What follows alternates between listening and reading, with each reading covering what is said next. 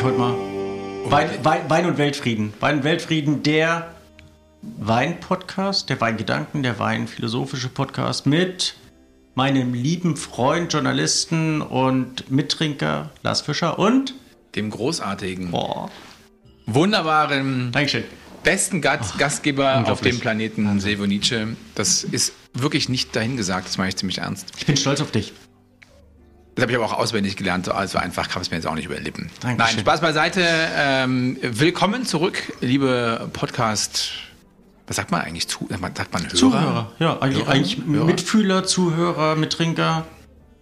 Leidensgenossen, Weggefährten. Gen- Ist Aber- Genossen noch, noch salonfähig? Ja, ich glaube schon, ne? oder? Ja. Also ja, man müsste natürlich auch über diese Gender-Thematik nachdenken, Ja. ob das äh, Genoss. Müssen wir dieses Innen dann eigentlich mit, oder ist das...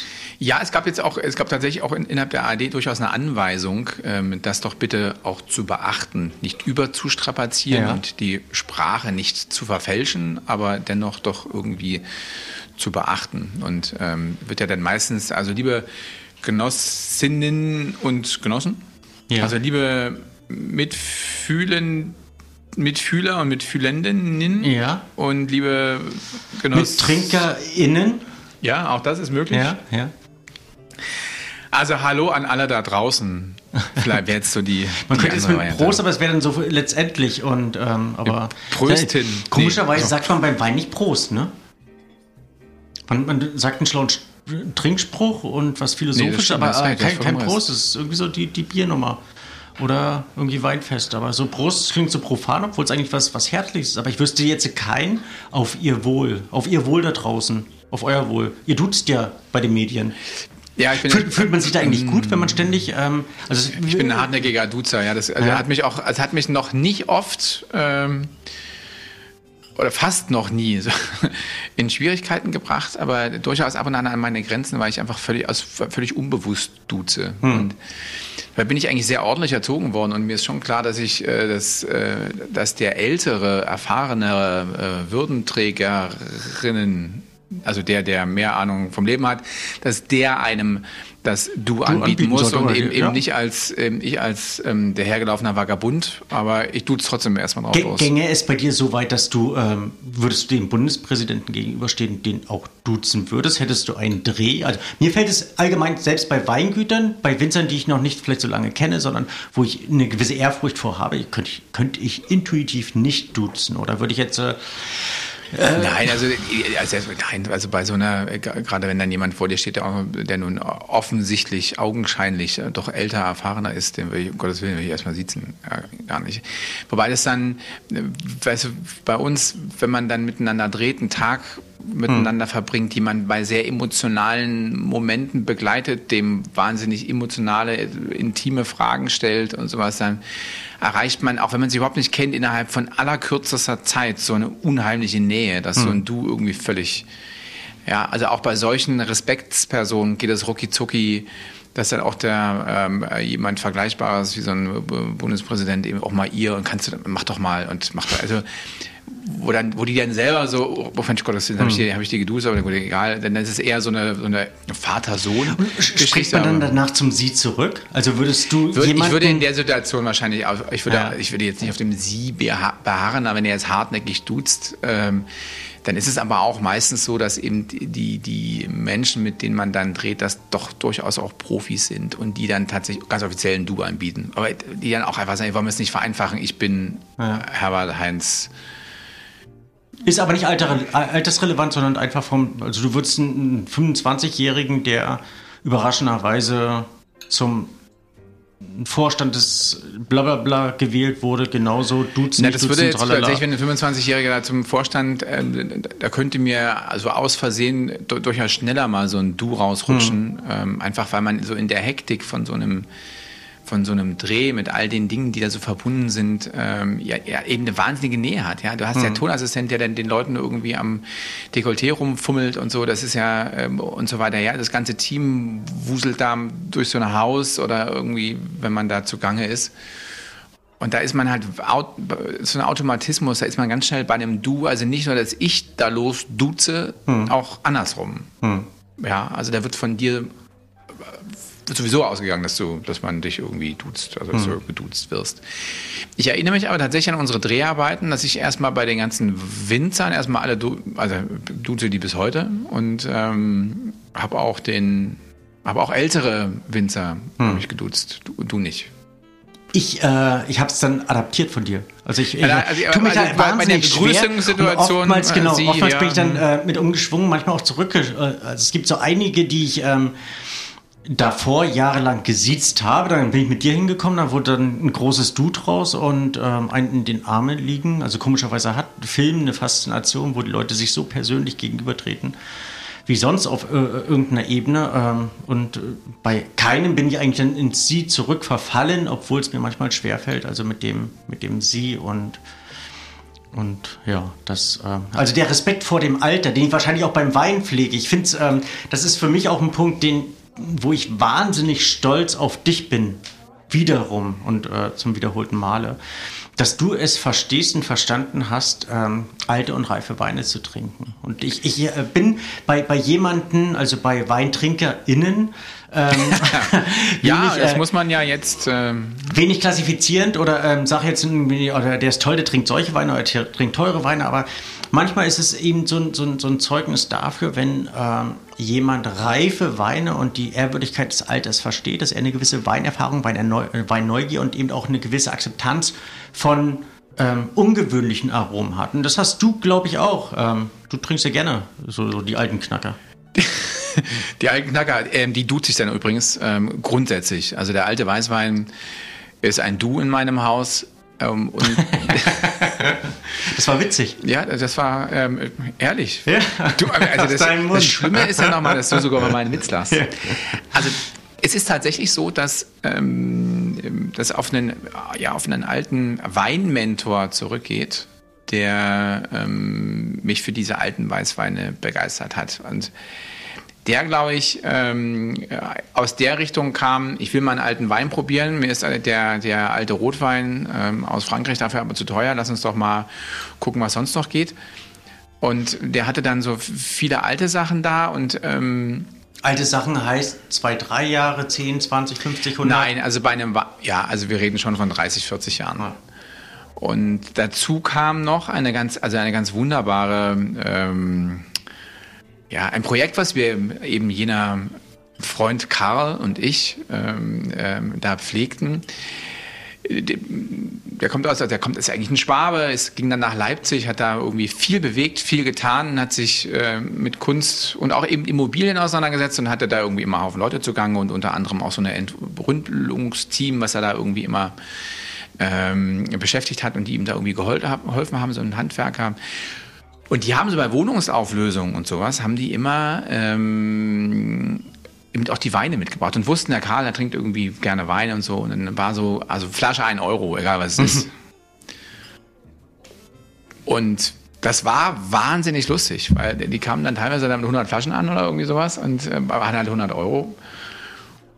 Und da war ein Kracher dabei. Hm. Also bei 99 Prozent war der totale Ruß, ja. Aber ähm, wo dann wirklich, also du stellst die Flasche hin und wirklich wie aus dem Bilderbuch, klack, der Korken fällt innen runter, ja, weil das Ding ewig gestanden hat und hm. ausgetrocknet. Ähm, oder halt so ein, so ein 1,49 Euro Rotwein, der wird halt auch nach 30 Jahren nicht besser. Wird er wirklich nicht. Also wir haben das alles aufgemacht und äh, ähm, zumindest mal dran gerochen. Hm. Also einfach, weil das und man lernt ja wahnsinnig viel dabei. Total. Ja. Also auch wenn du an dem Abend, das ist manchmal ganz tragisch gewesen, haben irgendwie 50 Flaschen uns vorgenommen und nichts davon getrunken, weil es wirklich alles, also war aus, also wir hatten, also wir hatten da auch durchaus Reserve auf Tasche. Ja. Und ähm, also an dieser Stelle, lieber Karl, wir müssen das, ich weiß nicht, ob es diese Connect Connection noch gibt, aber wir müssen das ähm, wiederholen. Das war zutiefst unterhaltsam. Nein, also da kam das das erste Mal so ähm, ähm, die, die Freude an Terpentin ähm, in mir auf und ähm, ja. War das, war das die Reserve auf Tasche, oder? Nein, aber dann natürlich lernt man natürlich ähm, äh, relativ schnell, wie, wie verhalten sich tatsächlich alte Weine. Hm. Und äh, ich hatte mit, ähm, mit meiner Familie, also das Weingut Höfler, wir hatten von, das war vor zwei Jahren oder irgendwie sowas, wie das natürlich so ist, da hast du als, als Winzer, machst du eigene Weine, betreust aber auch von Freunden die Weinkeller und so weiter. Und einer hatte dann, hatte fertig irgendwie, wollte nicht mehr von dem ganzen Mist nicht mehr wissen und dann gesagt, hier, den Weinkeller könnt ihr haben, räumt aus, nehmt, was er davon trinken wollt, aber ich will von, der, von dem ganzen Kram nichts mhm. mehr wissen. Und der war schon recht umfänglich, ne? das waren, keine Ahnung, 500 Flaschen oder so. Das heißt recht umfänglich, aber Du, das ist nicht schlecht. Also es ist ja oftmals ein Problem, äh, was viele haben. Die bekommen ja oftmals auch Keller angeboten, ähm, dass die mit dem Nachtrinken nicht mehr hinterherkommen. Also dass sie oftmals eine Phase haben, wo sie entweder neu kaufen oder nicht mehr so viele, nicht mehr so viel trinken. Da können 500 Flaschen Belastung werden. Aber erzähl weiter. Ja, ja nee, also, mein lieber von Karl, auch das Problem haben wir. Aber der hatte viele Freunde, die dann beim Leertrinken, also die werden, werden dann angerufen, dann wird gekocht und dann wird der, der, der Keller sozusagen wieder auf einen auf Stand vernünftigen gebracht. Stand gebracht, ja, dass da wieder was reinpasst. Mm, ja, und da wurde eben auch so ein Keller irgendwie, und dann haben wir uns dadurch alles, das war natürlich ganz viel Mist dabei, aber mhm. es waren so viele beeindruckende Sachen dabei. Also da war unter anderem, da war ein Champagner 35 Jahre alt aus einem, ja, ein anständiger, in dem Fall ein Gosset, der stand da wie neu. Mhm. Also krass. Und ja, also das sind also Dinge, Momente gewesen, wo diese, diese ganz alten Weine, ähm, es ist Wahnsinn, was mit denen passiert. Mhm. Aber die grundsätzliche Erkenntnis ist natürlich schon, nur der wirklich, der handwerklich tolle, gute Wein überdauert auch die Jahre. Also, oder beziehungsweise ein Wein, der auch dazu ihr grundsätzlich die Möglichkeiten habt. Ich finde, man kann das oftmals nicht verallgemeinern. Also es ist also für mich ist die eine der größten Erkenntnisse gewesen, dass Wein kein Verfallsdatum hat. Also dass nirgendwo drauf gedruckt ist. Ähm, trinkbar bis ähm, 31.12.2023, sondern dass ähm, es manchmal eben auch abnorme ähm, Gegebenheiten eines Weines ähm, durchaus ähm, interessant sein können die ein, ähm, eine gewisse Neugierde entlocken können, wo man sich einfach dem, dem Wein gegenüber geben muss. Wobei Und, ich ähm, sagen muss, dass ich der, der ganz einfache Wein, also gerade jetzt der, der weiße, der, der geht ganz schnell in die Untrinkbarkeit. Ja, total, total. Also Und ich will die, auch nichts trinken, nur damit es ballert oder irgendwie, dass man sagt, aber der weiße, weiße hat eine, eine, also wenn jetzt mal so was durchaus so meine Favoriten wären, so ältere Mosel, Moselrieslinge mhm. oder so, die gehen schon krasse Wege. Also da, es ist deutlich unerwartbarer, welchen, welche geschmacklichen Entwicklungen die nehmen, mhm. als jetzt bei einem, bei einem Bordeaux oder sowas, der sich so. Finde ich absolut nicht.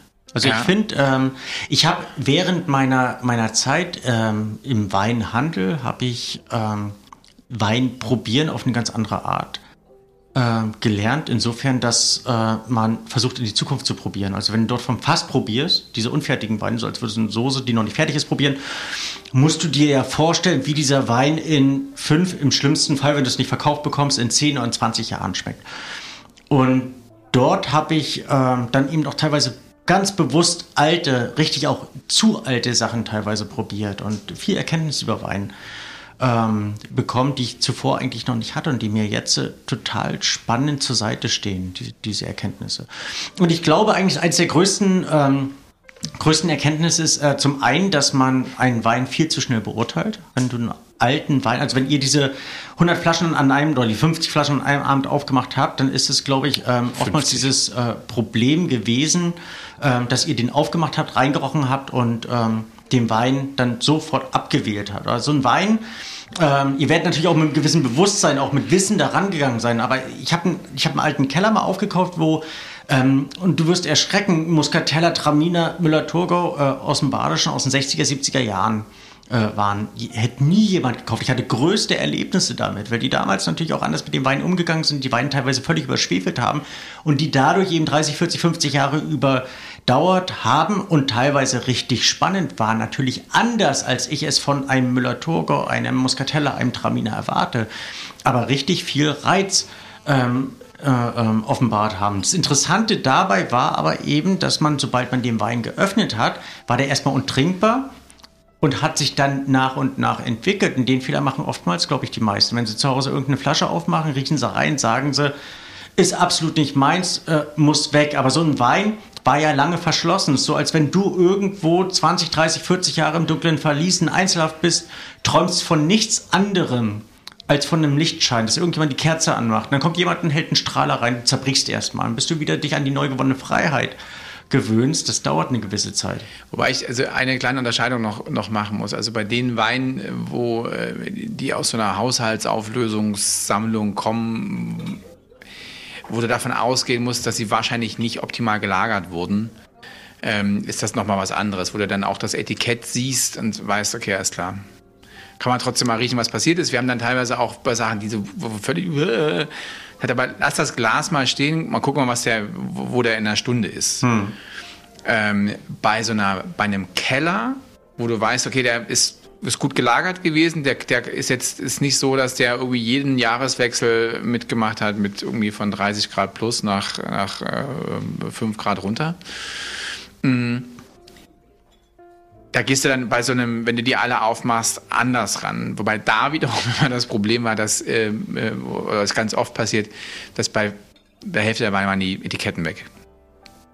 Also vergammelt, ähm, weggerieben oder schlicht einfach über die Jahre auch abgefallen. Hm. Und wenn man dann gar kein Indiz mehr hat, was also, es sein äh, könnte, ist manchmal aber auch spannend, den Wein als solches zu nehmen und dann einfach ohne. Ohne genau, und da ist natürlich immer ganz oft das Problem, dass du dir dann, oder das bei, bei solchen Kellergeschichten, sagst du dir, nimmst du dir eine Abendzeit und guckst da eben rein. Hm. Das, normalerweise müsste man es wahrscheinlich über, über ein paar Wochen machen und sich am Abend nur irgendwie zehn aufmachen ja, und gucken, was da passiert. Das macht keinen Spaß, also man muss nicht alles trinken. Das war schon, also es ist schon cool, wenn du dann vor dieser Fülle von Flaschen bist und die ja. aufmachen kannst. Aber nach dem zehnten bist du dann auch durch und sagst dann irgendwie. Oh, Zumal es dann wirklich ja, teilweise auch echt krasse Gerüche sind. Mhm. Wenn du da so das Ding aufmachst und reinriechst, denkst du, und dann dreht sich in deinem Gesicht erstmal alles um. Und wobei ich total neugierig auf sowas mhm. bin. Ja. Also ich habe das ähm, ähm, anfänglich mal versucht, meiner Frau nahezubringen da hat sie gesagt, du riechst schlimmer. Also wie soll ich das jetzt verstehen? Aber die, die, ähm, die dann sagt, du, du mit deiner Leidenschaft für äh, terpentinhaltige Getränke, das ist, ist finde das toll, dass du das machst, aber das kannst du hm. ganz hervorragend ohne mich machen. Was genügend Freunde, mit denen du das veranstalten kannst, bitte ohne mich. Ja, hm. Das war, ist auch total fein, so eine Aussage. Ähm, total. Weil es eben eine Aufgabe ist. Ne? Ja. Das ist halt kein, kein Wein, den man den du dir irgendwie zu irgendwas aufmachst. Das ist dann Arbeitstrinken, finde ich mehr. Das heißt also Arbeitstrinken. Geht, ich finde das total, ja. ist wie so eine Reise. Du machst so ein ja. Ding auf und denkst so, what the fuck? Und dann geht ja. das so, dann finde ich, war auch so meine Erfahrung, dass diese ganz alten Weine sich unheimlich schnell an der Luft verändern. Ja. Also du machst ihn auf, riechst einmal mit 10 rein. Minuten Zeit, die Flasche leer zu machen. Ja, das auch keiner, keiner hinkriegt, aber so, und das riechst du einmal rein, trinkst ein bisschen, schmeckst, okay, alles klar, cool stellst ab, machst irgendwas anderes, nach einer halben Stunde oder sowas ist das das Gegenteil hm. und oder völlig anders. Und ähm, ich finde auch so diese physikalischen Erscheinungsmomente, ja, wie, wie, wie, wie Viskosität, also wie fließt so ein Ding hm. noch, ja, oder ist das Wasser, ist das Sirup, was, was kommt dabei? Fand ich auch total hm. spannend, ja. Und dann auch wirklich, wie mit welcher Idee ist der Winzer da vor 40, 50 Jahren rangegangen? Mhm. Was ist dabei rausgekommen? Also wir haben das auch, auch mal erlebt. Da waren natürlich die alten Silvaner-Flaschen, ne? der, der alte Boxbeutel. Der alte Boxbeutel. Das siehst du den Flaschen dann ja tatsächlich auch an, mhm. was, es, was es eben ist. Und dann hast du auch ein paar alte Winzer. Und was, ihr habt noch einen? Oh cool, alles klar, komm ich mal vorbei. Wann macht ihr denn mhm. auf? Will ich auch noch mal sehen. Wir haben keinen mehr aus dem Jahrgang. Ah, wow, wow, wow. Und dann stehen alle wie so Kinder vor so einer 35 Jahre alten Flasche, machen die auf, riechen rein. Okay, okay, dann äh, hast du noch was anderes. Oder aber so krass, der steht noch da, also da hm. ist noch tatsächlich noch Säure drin. Also ist auch noch schmeckbar, schmeckbar ist so ein Gerüst und ich finde das toll, es ist wie so, eine, wie so ein Ausstellungsbesuch, wie so eine, wie so eine Reise, auf die man sich Ich glaube, so sollte man diese Weine auch betrachten, dass man sich auf die Weine zubewegt, versucht, die Weine zu verstehen. Also normalerweise, wenn ich Wein probiere, gehe ich ja hin und der Wein muss mir etwas erzählen, muss mir seine, seine Eigenschaften, seine Authentizität, seine Typizität ähm, darbieten. Aber bei so einem alten Wein ist für mich wie so ein alter Mensch. Da möchte ich etwas erfahren, gehe auf den zu und muss versuchen, ihn eben auch mit Wissen, mit Verständnis, mit Langsamkeit ähm, zu begegnen. Und ähm, versuchen zu, in ihm zu lesen. Und dann fängt es an, glaube ich, richtig spannend zu werden. Also ich finde, es gibt so, so verschiedene Indikatoren. Ähm, viele fragen ja, wann ist ein Wein fertig oder wann kann man ihn noch trinken? Man kann es, finde ich, immer ganz gut mit einem Apfel vergleichen. Also auch mit einer Apfelfarbe. Man sieht ja einen Apfel an, weil er nicht mehr essbar ist oder wann er einfach zu, zu gammelig ist. Und so geht es beim Wein auch. Man kann da intuitiv rangehen, wenn ich einen Wein einschenke und der sieht noch einigermaßen attraktiv aus, könnte der noch etwas haben, was mich daran reizen könnte und was vielleicht erst nach 10 oder 15 Minuten zum Tragen kommt. Wenn der jetzt schon braun und vergammelt aussieht oder trüb, dann kann ich ihn wegschütten. Dann finde ich da in der Nase und dem Geschmack auch nichts mehr, was ähm, in irgendeiner Form Reiz hat. Ich würde auch einen Wein temperaturmäßig niemals zu kalt trinken, weil ich natürlich verschiedene Aromengruppen im Wein auch mittels der Temperatur betone. Und so ein Weißwein, ich gehe jetzt einfach mal vom Weißwein aus, äh, weil ich intuitiv auch Weißweine noch lieber reif trinke als Rotweine, würde ich niemals zu kalt trinken, weil ich eben diese Aromengruppen, die ein Wein in Reife mit Temperatur präsentiert, dann einfach fördern möchte. Also ein, ein Wein durchläuft ja verschiedene also, Entwicklungsphasen. Haben wir denn hier irgendwo noch einen warmen Weißwein? Ähm. das ist ein guter Haushalt. Natürlich haben wir warmen Weißwein. Ähm, du hast was im, im Glasdach irgendwo, oder? Soll ich dir ah, was? nee, hier, jetzt sehe ich es genau. tatsächlich. Ähm, habe ich völlig ignoriert. Hier habe ich noch was Warmes für dich. Und, und ich habe auch vorne in der Kiste noch was. Möchtest du noch einen warmen haben? Soll ich dir noch einen holen? Ja, ich möchte noch einen warmen haben. Da kann okay. ich noch eine Geschichte erzählen. Ich habe damals mal. Erzähl ruhig weiter, ich gehe mal weg. Ja, du kannst aber dann zurufen, wenn es äh, Fragen dazu gibt. Ich erinnere mich nämlich an, von wegen Farbe, an einen, äh, an Weinen, die ich von dir bekommen habe, Saar Ruwer, die auch, ja, so Ende 80 waren, also Ende 80er Jahre des vergangenen Jahrhunderts, muss man ja sagen die eine Wahnsinnsfarbe haben oder hatten. Und das war tatsächlich ähm, also die Erkenntnis, dass, dass wenn da noch eine geile Farbe ist, ähm, dann ist da auch noch Leben und Musik drin. Ich, ich habe in der Tat was, aber ich habe kein Kellnermesser hier. Ah, das, das finden wir. Das, also ein Kellnermesser wird gefunden. Nicht so eins, aber vor allen Dingen was, was. Ähm, ah! Schade. Was heißt denn hier schade? Der Haushalt alte Weine. Viel warme Weine, aber kein Kellnermesser. Finde jetzt geht das große Umschütten der Gläser los. Das ist, ähm, wie, man so schaut, wie man so schön sagt, ein Bild für die Götter. Auch nicht einfach im ersten Riechen. Was haben wir denn da? Was? Finde ich schon. Riesling mit einer gewissen Reife? Eine leichte Doch. Was? Nicht einfach? Du hast eine fette Frucht in der Nase, du hast ganz viel Riesling, du hast diesen ganz leichten, typischen Rheingauer Würzton. Diese warme Molligkeit. Was daran nicht einfach? Wie das ganze Leben halt nicht einfach ist.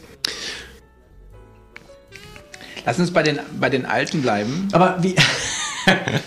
Alte, al, al, alten Wein. oh, stimmt, das ist ja. Heutzutage muss man mit Eilformulierungen so sehr aufpassen, genau. nicht, dass es Ärger gibt. Ja, es wird dann wahrscheinlich irgendwie segmentiert rausgelöst und ähm, irgendwo platziert. Nietzsche und Lars Fischer genau, denunzieren, denunzieren ähm, den altvorderen Teil unserer Gesellschaft.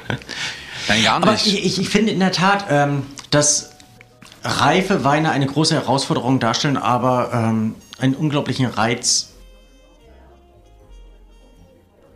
präsentieren, wie es ähm, keine. Lass mich nochmal noch, anfangen. Also ich finde in der Tat, dass ähm, für gereifte Weine eine gewisse Trinkerfahrung da sein muss, aber dass die einfach wahnsinnig viel Spaß machen und ähm, einfach, einfach großartig sind. Und, ähm, Wobei das ist noch, also finde alte Weine noch, noch, noch viel mehr Spaß machen in einer ähm, größeren Runde. Das ist, also es ist kurz vorm Gesellschaftsspiel, finde ich. Wenn du, ähm, wenn man mehrere Leute hat gerade weil es so krasse Geschmäcker sind hm. und das so abgefahren ist. Ja, weil ja jeder auch Wein anders schmeckt und jeder so Wein anders wahrnimmt und, und ähm, also, die Meinung, auch die Trinkerfahrung darüber unterschiedlich ist. Kaum jemand ähm, seine Schmerzbereitschaft ähm, über die Maßen hinaus strapazieren möchte, es da aber muss und ähm, an seine Grenzen gebracht wird. Also ein reifer Wein ähm, ist, ist eigentlich für mich auch ein schönes kommunikatives Medium weil du ja, wenn du über einen Wein redest, gibst du ein Stück deiner selbst preis und ähm, öffnest dich in einer gewissen Form.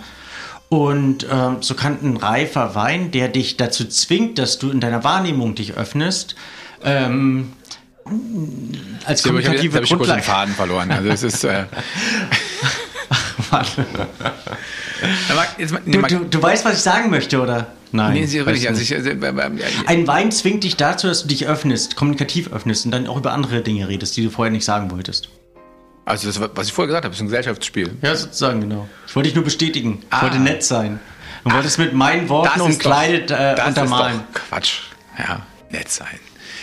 Aber Jedenfalls ein, ein, ein reifer Wein kann wie kaum äh, ein, ein, ein jugendlicher Wein seine Herkunft darstellen, seine Herkunft zeigen. Also ein Wein durchläuft ja verschiedene Lebensphasen. Wenn er jugendlich ist, dann zeigt er die Rebsorte zumeist. Also die, die Elemente, die von der Rebsorte herrühren, die ist frisch, fruchtig, saftige. Äh, dann zwischendurch kommt er in eine pubertäre Phase, wo er das zeigt, was der Winzer ihm angetan hat. Also du schmeckst besonders äh, intensiv verschiedene Gärformen oder Barrikausbau. Und dann in dritten Phase, nach Reifenphase, offenbart er seine Herkunft. Und dann riechst du die oder besonders stark die Typizität eines Mosel-Rieslings oder eines, eines Rheingauer Rieslings oder eines Pfälzer Rieslings. Daher darf man nicht mehr beim, beim reifen Weißwein diese Fruchtigkeit erwarten, sondern einfach mehr die Tertiäraromen, also die, die Bodeninformation oder die Klimainformation. Aber man kann doch jetzt dann quasi unsere, diese Folge von, von Wein und Weltfrieden als äh, Ode an den, an den alten Wein, kann man das, kann man das an die Reife. An die, ja, an die Reife, an die, die alten, an die Reifen. Ähm, Weine bezeichnen. Und an die Reife als solches und an die Langsamkeit. Also das finde ich schon, weil Wein, reife Weintrinker. Also für Weinfans und Liebhaber kann ich wirklich nur, das ist eines der schönsten Dinge, die man machen kann, sind alte, vielleicht auch verrückte, verrückt schmeckende Weine zusammen probieren. Es gibt nicht so was man mehr reden, diskutieren, sich auch im, im schönen Sinne streiten kann, weil einfach Geschmäcker, also wie bei Journalisten, ne? ein Thema, zehn Journalisten, mhm. elf Meinungen. Ja, und genau das Gleiche passiert bei so einem alten Wein. Da gehen, sitzen fünf Leute am Tisch und am Ende hast du acht Meinungen, wie dieser Wein schmecken könnte. Das ist echt knallermäßig, kann ich äh, nur, nur wärmstens empfehlen. Aber es ist nicht einfach, an diese alten Weine zu kommen. Also im, äh, mittlerweile immer einfacher. Also mittlerweile einfacher, weil du hast gerade ähm, in den 60er, 70er Jahren ganz viele Leute, die neues Weinbewusstsein äh, entwickelt haben, ähm, oftmals eben auch Wein gekauft haben, dann in den 80er, 90er Jahren weniger getrunken haben, ihren Geschmack verändert haben, die Sachen trotzdem teilweise gesammelt haben. Und diese äh, Keller kommen jetzt teilweise zum, zum Vorschein und du kriegst jetzt teilweise relativ reife Weine, auch mit dem Bewusstsein, dass, ähm, dass viele teilweise in vers verschiedenen Kellerauflösungen, dass die Leute jetzt, die in den 60er Jahren im Alter von 40 Jahren die Weine Aber die, die jetzt nicht in irgendwelchen Facebook, Facebook-Gruppen oder sonstigen Dingen auch. organisiert sind oder ähm, unter anderem mit Sevenice befreundet sind, wie kriegt man da, wie kommt man an ein, an ein paar fetzige bezahlbare ältere Ja, das mit dem bezahlbar ist dann teilweise schwierig, in der Tat. Also die, die Weine werden dann äh, oftmals über den eigentlichen Wert hinaus veräußert, weil sie natürlich eine Jahrgangsangabe haben. Wenn ich dann irgendwelche jetzt gerade populär 71er, 61er, 51er Jahre habe, dann ähm, werden die zum 30-fachen des eigentlichen Weinwertes dann irgendwo veräußert, weil natürlich jeder gerne mal einen 30 oder 40 oder 50 oder 60 Jahre alten Wein aus seinem Jahrgang trinken möchte. Aber ach gut, die Geburtstagsdinger. Ähm, ich, ich, ah, genau, okay, Geburtstagsdinger. Ich möchte, ähm, es, es gibt vereinzelt Händler, die darauf spezialisiert sind und ähm, diese reifen Weine dann auch anbieten und sich mit denen ähm, zusammenzutun. Oder, und das ist mein Rat, oftmals in Weingütern einfach nachfragen. Gerade im Fränkischen, an der Mosel, in der Pfalz, im Rheingau, Traditionsweingüter, wir haben noch alte komm, lass uns mal nochmal Butter bei die Fische bringen. Also die, die, ich sag jetzt mal so Mosel, Saruwa, so die Gegend, Riesling, 30, 40 Jahre alt. Was ist da, was ist der Preis, den man dafür bezahlt? Jetzt aus den 80er, der fair ist. Ja, so, ja, so. Ja. Kommt natürlich darauf an, aus welcher Lage, von welchem Winzer. Äh, bei einem Brüm aus den 70er Jahren wärst du wahrscheinlich, also bei, bei JJ Brüm aus den mhm. 70er Jahren wärst du wahrscheinlich bei 400, 500 Euro ungefähr bei einer Spätlese. Bei einem, ähm, was haben wir vorhin getrunken? Da haben wir ein Ludes getrunken. Aus den 80er Jahren wärst du vielleicht bei 25 Euro. Der trotzdem genauso viel Spaß machen kann. Der trotzdem auf eine andere Art, aber nicht minder Spaß machen kann, genauso reizvoll sein kann. Und ich würde, und das würde ich ganz gerne noch nachschießen, äh, weil du mich vorhin so elegant unterbrochen hast, immer dazu animieren, den Wein niemals singulär zu trinken, sondern immer als Speisebegleiter. Also gerne zu Käse, gerade weil du bei, beim Käse ja immer reife Aromen hast, gerne zum Schmorfleisch oder zum, zum deftigen Fisch. Ähm, ihn ganz, ganz selten einfach so als Wein und sagen, gib mal alles. Gerade im Zuge der Kombination macht das so viel Spaß, wenn der Wein sich auf das Gericht einlassen kann und als Fundament dienen kann, wirst du merken, wie der Wein sich ganz gravierend sich verändert und dir nochmal anders präsentiert. Also kauft euch einfach irgendwie selbst einen reifen Gouda, irgendwie einen acht Jahre alten Gouda oder irgendwie einen reifen Ziegenkäse und probiert dazu den Wein. Das gibt nochmal eine ganz, ganz, also einen, Wein, einen gereiften Wein singulär zu probieren, ist eine harte Nummer. Aber mit dem alten Käse macht das richtig viel Spaß, weil die Geschmäcker meistens noch reifer sind und den Wein zu was Jugendlichen erheben. Also es wäre so erster Tipp. Zweiter Tipp, weil du es vorhin angesprochen hast, Reife. Wie lasse ich einen Wein reifen? Hast du irgendwelche Gedanken? Was Lagerung allgemein? Oder soll ich, soll ich direkt Lass mal, lass mal laufen, guck mal, was rauskommt. Du, du hast schon ich, das ich kontrolliere einfach aller, mal, ob aller, du das aller richtig Wichtigste sagst. gesagt, als du sagtest, ähm, wenn es so alle Jahreszeiten mitgemacht hat. Ähm, ideale äh, Lagertemperatur für einen Wein ist natürlich äh, der optimale Keller, bla bla bla, ähm, mit 12, 14, 18 Grad, aber es haben die wenigsten. Also das Allerwichtigste ist eine Kontinuität in der Temperatur. Also dass du nicht im Sommer 30 und im Winter minus 5 Grad hast, sondern dass du eben durchgängig maximalen Temperaturveränderung von 5 Grad hast über, über das gesamte Jahr. Weil der Wein sich natürlich mit Temperaturzuwachs und ähm, Reduzierung aus den zusammenzieht, dass den Korken, wenn er denn noch einen hat, hin und her schiebt und dadurch ein Schwund entstehen kann, beziehungsweise eine Oxidation, die unerwünscht ist. Aber wenn ich eine gewisse äh, Temperaturkontinuität habe, dann kann der auch gerne bei 18 oder bei 20 Grad im modernen Keller liegen und kann dann sehr gut reifen. Ein großes Thema, wo auch gerade noch philosophiert und gestritten wird, ob ähm, die Keller eher stehend oder liegend sein sollen. Ähm, grundsätzlich, wenn du so eine Flasche nimmst und du legst die vor dir hin, dann siehst du ja, dass der Wein mit einmal viel mehr Oberfläche hat, als wenn die Flasche steht. Und durch die Oberfläche reift der Wein ja. Also von dem her wäre eigentlich rein theoretisch die stehende Lagerung die bessere Lagerung. Wie gesagt, gibt es ganz viele Meinungen zu und wird ganz viel diskutiert. Ganz viel diskutiert wird auch über die ähm, Feuchtigkeit des Kellers, ob der jetzt äh, in der Tat äh, diese absolut perfekte Lu äh, Luftfeuchtigkeit von 70 äh, Prozent haben muss. Viele sagen nein, weil er von unten genügend Luftfeuchtigkeit hat und ähm, somit von außen nicht die Luftfeuchtigkeit braucht. Und das Problem bei den Etiketten, um das Ganze auf die Hardfacts runterzubrechen, ist, ähm, wenn man die entweder mit Klarlack einpinselt oder äh, mit Folie ummantelt oder mit Tesa ummantelt, damit man diese Etiketten erhält und dann nicht vor der Problematik steht, dass man am Schluss nicht weiß, was gestern Abend den Kopf verursacht hat. Ich finde, was wir unbedingt als Thema noch ähm, äh, für einen zukünftigen Podcast notieren sollten, ist, Silvio und Lars füllen sich einen Weinkeller. Ich packe in meinen Weinkeller und das spielen wir dann ganz lange. Ja, schön. Findest du? Das, das finde ich ganz, äh, ganz gut und vielleicht auch Thekenwissen.